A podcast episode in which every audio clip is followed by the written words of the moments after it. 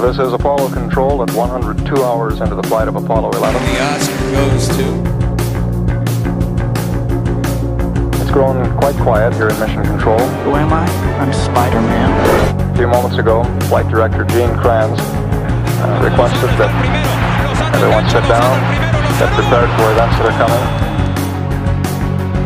And he closed with the remark, "Good luck to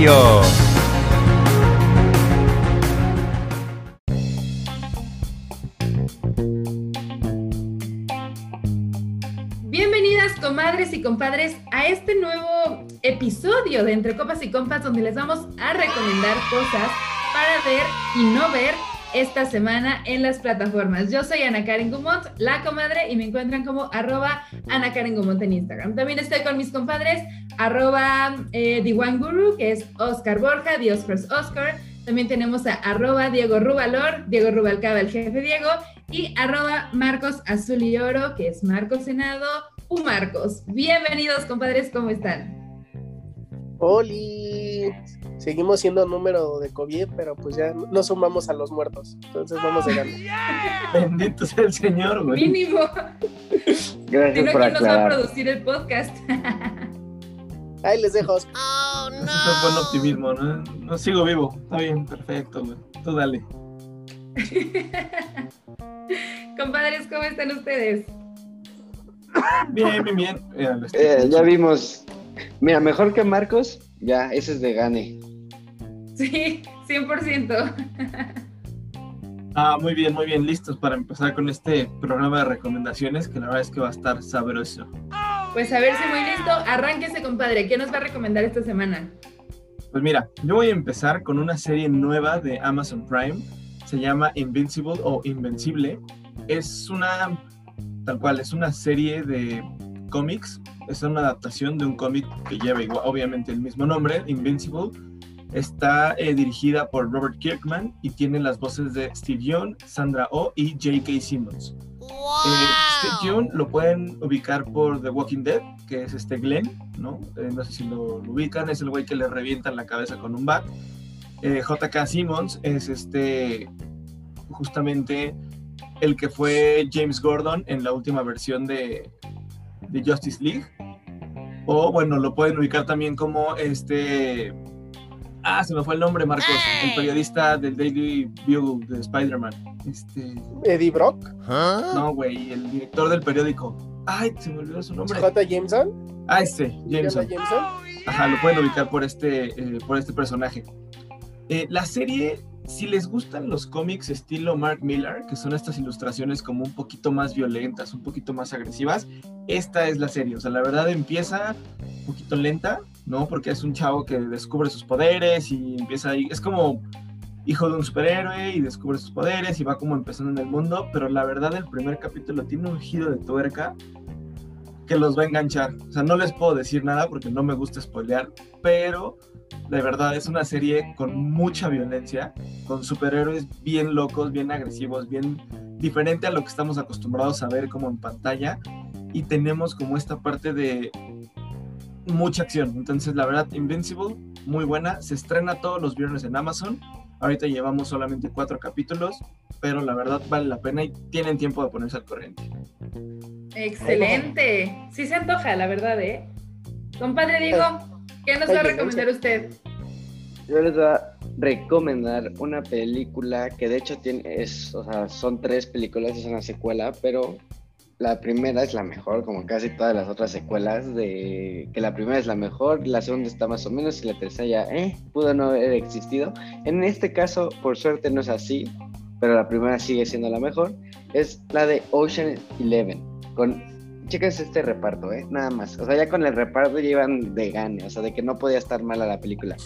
Eh, George Clooney, Brad Pitt, Matt Damon, Andy García, el hermano de Batman. O sea, que pocas películas pueden decir que tienen al hermano de Batman, que es Casey Affleck, el hermano de Ben Affleck. Eh, y bueno, esta actriz que creo que no hay persona que no la conozca, Julia Roberts.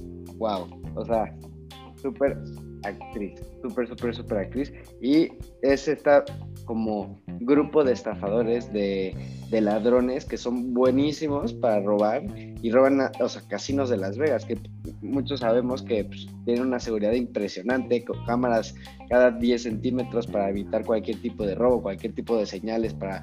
eh, en, en, en Blackjack, que ya sabemos que se hacen señales y que el 13 y que el conejo y gallina y todos esos tipos de señales.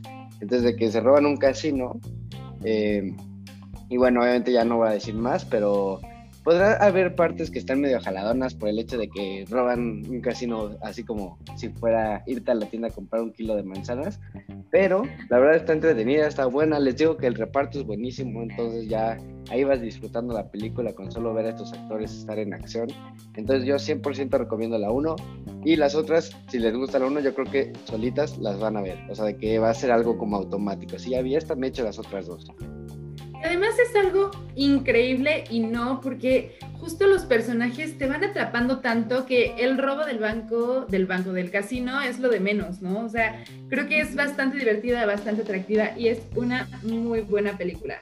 Súper recomendación. Compadre COVID, digo, compadre Marcos. Ahora.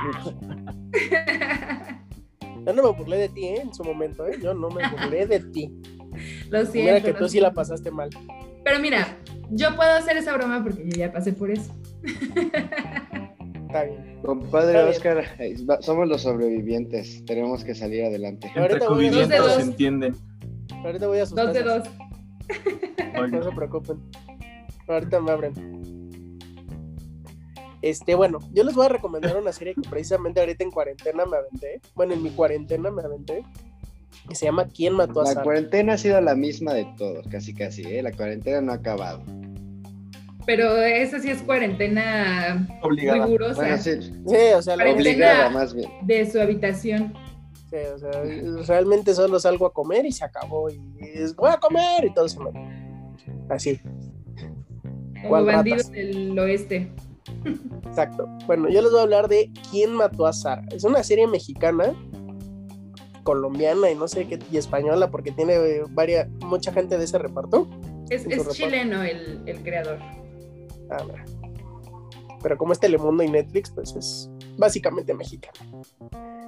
El caso es que en esta serie todo se va desarrollando a raíz de, pues, tristemente, de un- la muerte de una chava en un accidente.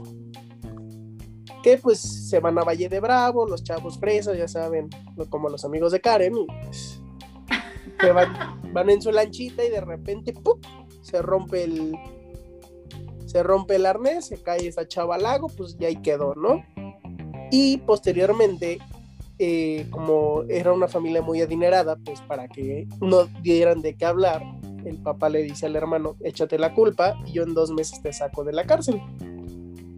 Y pues pasan 18 años, no sale de la cárcel, y en esos 18 años él planea su venganza, y a raíz de esa, de esa planeación de esa venganza se van desarrollando una serie de eventos que pues es- les va sacando poco a poco los trapitos al sol para ver si, para así descubrir quién mató a su hermano. Estaba listo con el botón silenciar por si había algún spoiler. O sea, se los juro, estaba así. No, se no. rifó, se rifó. Lo hizo muy bien, lo hizo muy bien. Aplausos para el compadre, aplausos, Sí. aplausos. Ahora sí, Todos se ahora sí. Al final. Sabes que está bastante entretenida la serie. Sí te deja picado. Hay cosas que sí dices como, ah, ¿a poco? Y actuaciones que dices como, ah, te falta, pero como va a ser el perfil físico, estás chido. Entonces, Y hay unas patadas que dices, ay Dios mío. ah, sí, eso sí, prepárense porque van a ver muchas chichis y muchas nachas. Eso sí, eso sí, hay que No advertir. Con Nacha. O sea, ustedes podrán Gracias. decir, ustedes dos comunicólogos expertos como en este tema, creo que ese ha sido un formato muy común en series latinas, ¿no? O sea, digo, a mí no, yo no soy fan de que abusen como de este tipo de escenas, pero creo que ha sido una fórmula que les ha funcionado, ¿no? O sea, como esa Pero están bien cuidadas, porque no es como porno. Sí, no, no, no, o digo- sea, no digo que sea No, porno, no son pero escenas pornográficas, son escenas eróticas, que es muy diferente, pero sí hay un abuso. Y ayer le estaba platicando a Roberto, que por cierto está jugando Call of Duty al lado de mí. este, le estaba comentando que tengo una teoría. O sea, obviamente hay muchos motivos, pero también, como es cuarentena, Y como mucha gente no está teniendo contacto físico, te lo están vomitando en la televisión, ¿no? O sea, te lo están mm, literal metiendo a los ojos a través de una pantalla. Es como para sentir esa emoción otra vez de un contacto piel con piel con un desconocido o con una persona que acabas de conocer o con alguien a quien ya le traías ganas desde hace mucho tiempo, porque no lo estamos viviendo. Entonces, mi teoría es que por eso lo están haciendo, porque oscuro deseo, bueno, otra, ¿no? O sea, yo creo que hay más chichis que en esta, pero bueno. Ahí está, o sea, nada más la advertencia para que si son como muy de pudor y todo, no le, no, no, le entren mucho a esa serie porque, híjole, cada tres escenas hay chichis diferentes. Em, es mi turno de recomendarles cosas y yo no soy como Netflix. Yo no les voy a recomendar cosas malas para ver. Bueno, a veces sí, pero bueno. Eh, en las recomendaciones de Netflix esta semana hay dos eh, cosas que me aventé para que ustedes no tengan que hacerlo. Y les voy a platicar por qué. La primera que vi... ¿Quién mató a Sara? ¿Ah? no. Lo que les recomienda Marcos es una. La fuerza de la naturaleza que se llama Force of Nature. Y dices, ok, es dirigida por Michael Polish, uno de los hermanos Polish. Está Mel Gibson, actorazo de toda la vida, David Sayas, eh, Emil Hirsch, está muy buena. Ajá. Y entras. Y la verdad es que sí tuve una sorpresa positiva cuando entré, porque yo pensé que iba a ser de esas películas de desastres naturales y donde tienen que rescatar a alguien y donde se pierde su amado y lo encuentran y pues no, resulta que es una película policial. Va a haber una tormenta en Puerto Rico y entonces mandan a un policía y a su compañera que es medio novata, no muy novata, pero sí medio novata, a evacuar un edificio. Y entonces cuando llegan al edificio, resulta que unos malos se quieren aprovechar de la tormenta para entrar a robar unas obras de arte de un pues de un señor que las tiene desde hace mucho, ¿no? Y son obras muy costosas la teoría está bien, o sea, suena bien, la idea está padre, pero para mí fue un gastadero de agua porque no se logró muy bien la película. Tiene cosas muy... Mm, o sea, sí se ve chafa, sí se ve chafa. Y pues para hacer una película policial, creo que le falta mucho. Teniendo series como Blind Spot, como The Blacklist, o incluso CSI Miami que salió hace 40 años, bueno, eso estaba un poquito mejor que, que, esto, ¿no? Em, sí hay cosas rescatables, como los temas que toca, como las diversas personalidades que hay. Se toca el tema del racismo, de los inmigrantes, de... Eh, pues bueno, varias cosas ahí que, que no... si la quieren ver, no les voy a spoilear, no les voy a spoilear, pero sí les recomiendo que no la vean. Si quieren verse ahí un resumen, mejor. Si quieren ver el tráiler, pues está bien. Pero yo recomendaría que no pierdan su tiempo y vieran alguna de las nominadas al Oscar y no vieran Force of Nature. Pero bueno, para seguir con las recomendaciones de qué sí ver, y Oscars Oscar nos trae otro, otra propuesta para que puedan ver esta semana. Justo hablando de las recomendaciones al Oscar, yo les voy a recomendar Ma Rainey's Black Bottom o Ma, la madre del blues. Es una película eh, biográfica, es pues se puede decir que es como de música, con drama. Está muy bien hecha, es, este eh, protagonizada por Chadwick Boseman, Viola Davis y tiene la, está bajo la producción de Denzel Washington. Entonces la verdad trae muy buen, muy buen cast en la película y por atrás, ¿no? O sea, la verdad es que una película muy completa. Fue la última película que hizo Chadwick Boseman antes de, de, fallecer, que si recuerdan falleció el 28 de agosto del 2020. Y esta película se lanzó el 25 de noviembre en cines y se estrenó apenas en diciembre en, Netflix a nivel mundial, ¿no? Tiene certificación del 99% de Rotten Tomatoes y eh, la película tiene cinco nominaciones al Oscar. Entre ellas está Mejor Actor, Mejor Actriz. Eh, es una película, todo sucede dentro de un estudio de grabación de, eh, en Estados Unidos. Estamos viendo como justamente estos temas como raciales, eh, esta, esta lucha, ¿no? De, un personaje que trae como las ganas de sobresalir, pero también el, como ese trabajo, ¿no? Que le cuesta a las personas de color sobresalir en esa época.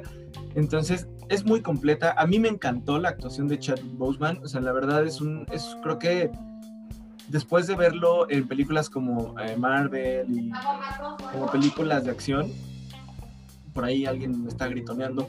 Este, después de verla, después de verlo en películas de acción, eh, tenemos un personaje con mucho drama que, digo, no, no les quiero spoilear, pero los va a dejar así impactados, ¿no? Porque sí tiene un, un feeling el personaje que dices, madre mía, ¿no? Y el maquillaje de Viola Davis no la van a reconocer, de verdad. Cuando yo vi eh, el trailer dije, bueno, ¿y esa quién es, no? Ya cuando vi que era Viola Davis te quedas así como de, madres, la, la cambian completamente. O sea, digo, Viola Davis no es la mujer más guapa del mundo, pero aquí la transforman completamente. No les voy a decir para no arruinarles la sorpresa, pero de verdad, si quieren ver algo diferente, algo que tenga que ver como con el blues y todo este estilo de, de cosas, les va a gustar. Es una adaptación, una obra de teatro. Y de verdad, las actuaciones de Viola Davis y de Chadwick Boseman valen completamente la pena. Y posiblemente... Ajá.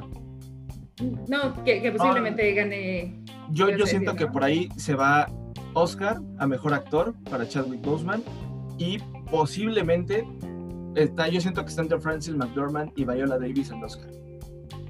Yo iba a decir que recordemos que solamente hay tres actores que han ganado hasta ahora el Oscar póstumo, o sea, el- que han ganado el premio tras haber muerto, que son Heath Ledger, Peter Finch y Sidney Howard. El último fue Heath Ledger, entonces sería, o sea, si Chadwick Boseman gana el Oscar eh, póstumo, pues estaría como desplazando un poquito, obviamente nadie puede, pero a Heath Ledger, que, que se ganó el Oscar por el Joker, ¿no? Entonces, sería, sería una gran contienda. Mira, esta trae mejor actor, mejor actriz, mejor diseño de vestuario, mejor maquillaje y, y, bueno, mejor maquillaje y mejor diseño de producción. Yo siento que por ahí se puede llevar dos, dos premios, dos estatuillas. Mínimo, ¿eh? Ay, va. Los críticos han hablado. Ay, Perdón. Uno hasta ver, le copió el nombre. Señor comunicólogo, ilústrenos usted. Pues yo no les voy a dar del Oscar, porque la verdad es que yo sí sigo viendo Netflix, películas palomeras, que no hay que pensarle mucho, que son para pasar el rato. Yo les voy a hablar de Sin Son Hijos. como niños. No, esa no. No, yo les voy a hablar de Sin Hijos, esta película igual de Netflix, la encuentran en Netflix con Regina Blandón y, ay, ¿cómo se llama este güey? Alonso, Do- Alfonso Dosal. Regina Blandón en otra película. No, ¿cómo creen? Qué raro. Justo la molestan de que eh, quién se postula, quién se anima a hacer esta película que va a estar malísima y Regina Blandón levantando la mano así. No hace yo. mal cine, ¿eh? No hace mal cine, la verdad es que ha hecho, muy, ha hecho buenas películas. Y Bueno, Regina para mí. Blandón es una gran, gran, gran actriz. Creo que, no sé si tenga manager, supongo que sí. Su manager no ha tomado muy buenas decisiones en cuanto a qué películas darle, pero es una gran actriz. Yo la conozco en persona y la he escuchado dar monólogos griegos, monólogos en verso. ¿Y por qué no me has hablado en ese momento? ¿Eh? Por dos. Por dos. ¿Por qué no me has hablado en ese momento? Porque sé cuando íbamos en el. CEA, ella es dos generaciones arriba que yo. Y la verdad es que ¿Por sí. qué no eres una niña normal, comadre? Todo el mundo le molestaba con eso. Pero a ver, compadre, platícanos, ¿qué con esta película? Pues mira, todo se la historia se desarrolla con el personaje de Fidel, de Alfonso Dosal, que precisamente lleva cuatro años divorciado y tiene una, una niña de nueve años, ¿no? Entonces, pues él, como en la depresión y todo esto, pues los amigos le empiezan a presentar chavas. Y en una de esas, este, pues siempre las corría, siempre las ahuyentaba porque pues tengo una niña. Entonces, pues todas salían corriendo. Entonces, en una de esas, él es, él es dueño de una tienda de música, bueno, de instrumentos musicales. Entonces, en una de esas llega el personaje de Regina Blandón, que es Mariana, digo Marina, y le dice, ¿cuánto vale este? Creo que era un ukulele o algo así, o algo muy similar. Le dice, ah, cinco mil pesos, me lo llevo. Y este, le dice así como, ¿y qué le pondrías si se lo fueras a regalar? O envuélvelo como si, lo fueras a como si te lo fueran a regalar a ti. No, pues así, y ya empieza así como a desarrollarse la historia. Y pues empiezan a salir, empiezan en el cotorreo y le dice así, bueno, y ¿Eres viudo, casado, divorciado, soltero? ¿Qué show contigo? No, pues soy divorciado, no sé qué. ¿Y tienes hijos? Porque a mí la verdad es que no me gustan los niños. Y, y pues la verdad es que el personaje le había gustado mucho. Y pues dice, no, no tengo hijos. Y en una de esas, en un, en un evento desafortunado, la niña llega a casa del papá, pero la niña capta luego, luego, luego el pedo, porque el, el personaje de Alfonso Dosal le empieza a ocultar ante ella y empieza a ocultar a ella ante el mundo, así como para decir, no, hay no pasa nada aquí, yo no tengo novia, no tengo hija, así. Y entonces en eso la hija, cuando llega al departamento, le dice, ah, soy su hermana. Y pues bueno, ya, ya verán cómo se empieza, ya se imaginarán cómo se desarrolla la historia a partir de ese suceso. Y cómo termina. Suena palomera, no suena mal. Habrá que darle la mexicano oportunidad. palomero, ¿no? Habrá que darle la oportunidad, Eh, ¿no? la verdad No es que las La verdad es que las actuaciones son bastante buenas, ¿no? O sea, que el desarrollo de la historia está bien, la producción está bien, la actuación bien. Y ya. Ok. No. Y le daremos la No oportunidad. tienen mayor problema. Habrá que sí darle la oportunidad y ya que nos digan en arroba entre copas y compas qué les parece esta película, si están de acuerdo con el compadre Marcos o con el escepticismo del compadre Oscar, que, Oscar, que si pudieran ver su cara es como de... mm, No, no, no, para nada. Hay que apoyar al cine mexicano. Digo, la ventaja es que ya no tienes que gastar 400 pesos para ver una película de cine mexicano, ya las puedes ver en plataformas, entonces correcto. eso ayuda. Compadre Diego, ¿qué nos va a recomendar ahora usted? Este es un verdadero peliculón de mis favoritas, yo creo, de todas. Eh, se llama 300, que es justo con Gerard Butler y Lena Headey, o Headey, no sé cómo se pronuncia, pero que es una de las actrices, yo creo que más odiadas del planeta. Tal vez no la reconozcan por nombre de la vida real, pero sí la pueden reconocer por este nombre. Cersei Lannister.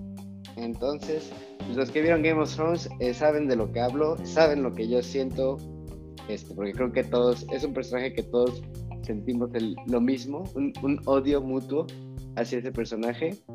Eh, y de hecho que también sale, es, que mis compadres y la comadre van a saber de quién hablo, Michael Fassbender, que es Magneto, también sale ahí. Entonces, de que también el reparto en este es buena.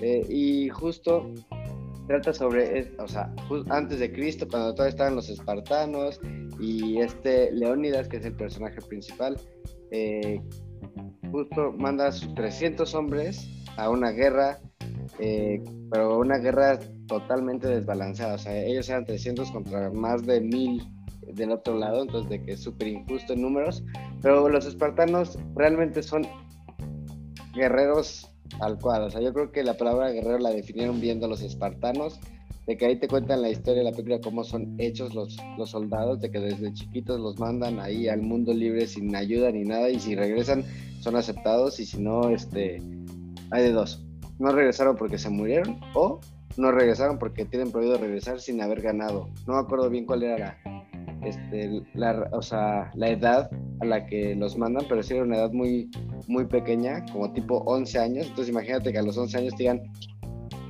te me vas este, y tienes que regresar comprobando que eres un guerrero. No, bueno, o sea, yo mejor me voy a buscar otro pueblito que me acepte y digo que me perdí y ya, este, ahí, ahí me quedo.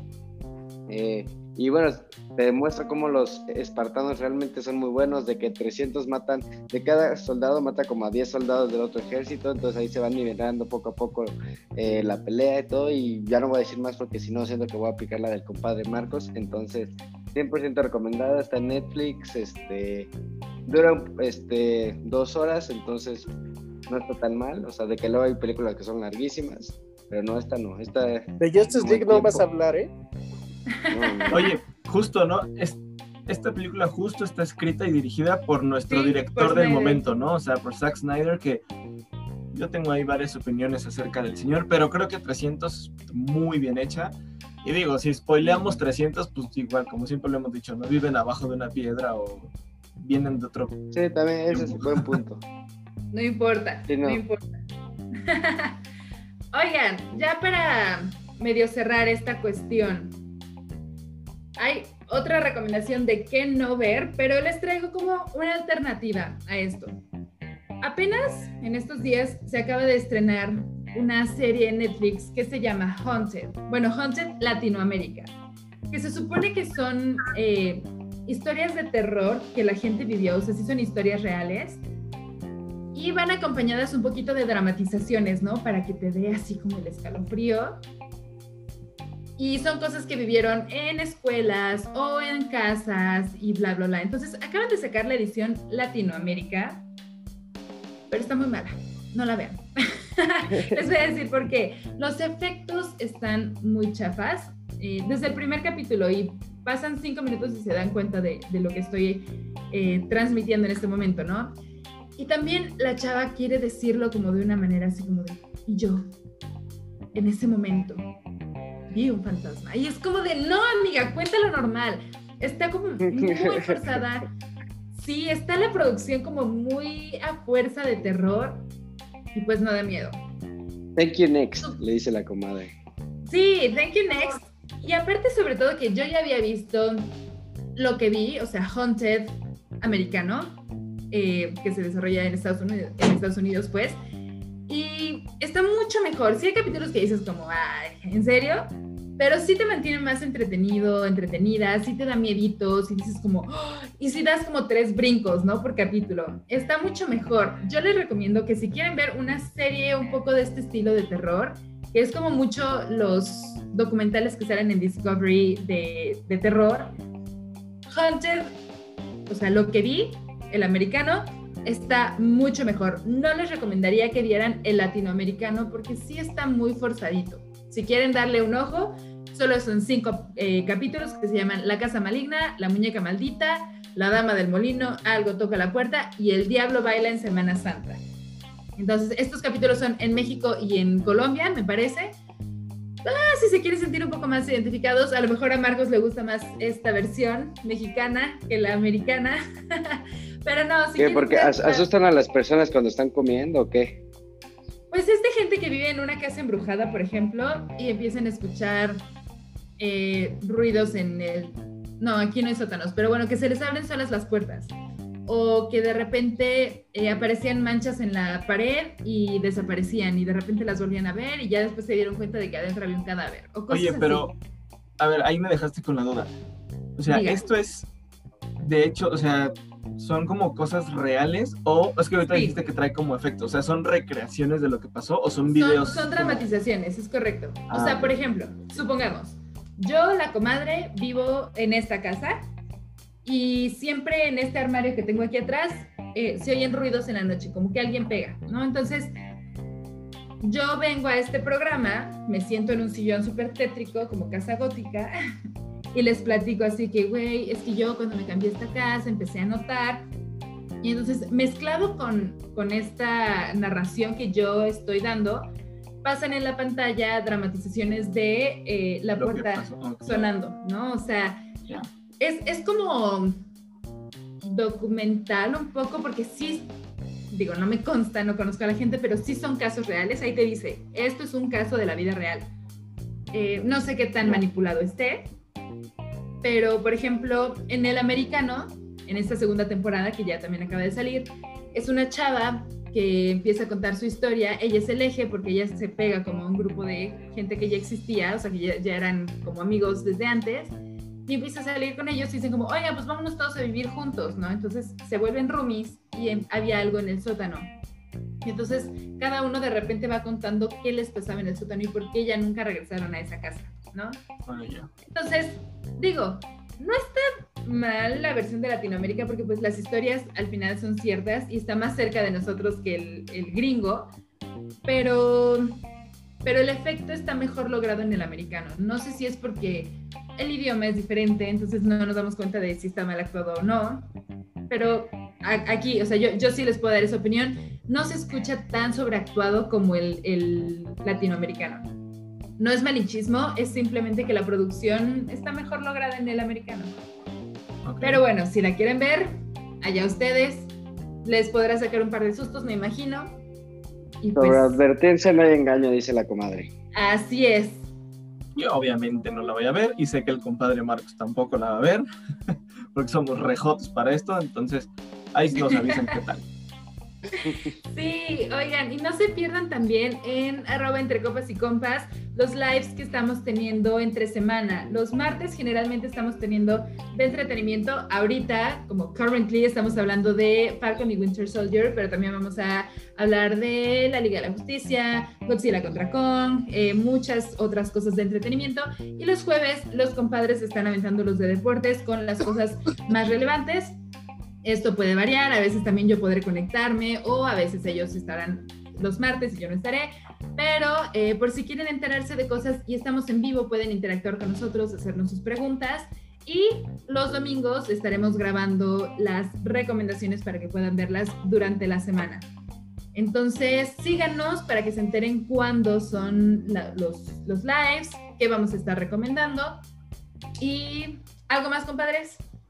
Nada, les dejamos los trailers de las cosas que recomendamos ahí por si se les antoja y dicen, ah, no me convencieron lo que dijeron estos güeyes, mejor me aviento un trailer. Ahí en nuestras páginas los dejamos para que los vean y ya le den like y toda la De hecho, publicamos en, en, nuestras redes la, una foto donde pueden ver todas las películas que van a estar, están nominadas al Oscar. Desde ahí echen un vistazo a nuestra página, encuentren la foto y prácticamente todas están en Netflix, otras son en Amazon y obviamente unas cuantas que son muy buenas, las de Disney. Disney Plus y también en TV Plus, Apple TV Plus, que es la plataforma de Netflix, como de Netflix, perdón, de Apple.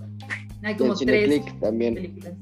Sí, entonces, pues muchas gracias por habernos escuchado. Esperemos que estas recomendaciones de qué ver y qué no ver les sirvan para entretenerse un poquito esta semana. Yo soy la comadre arroba Ana Karen Gumont y me despido de mis compadres arroba de Wine Guru, Dios Cross Oscar, arroba Diego Rubalor, que es el jefe Diego, y arroba Marcos Azul y Oro, que es Pumarcos. No se despeguen, quédense con nosotros y síganos en nuestras redes. Adiós.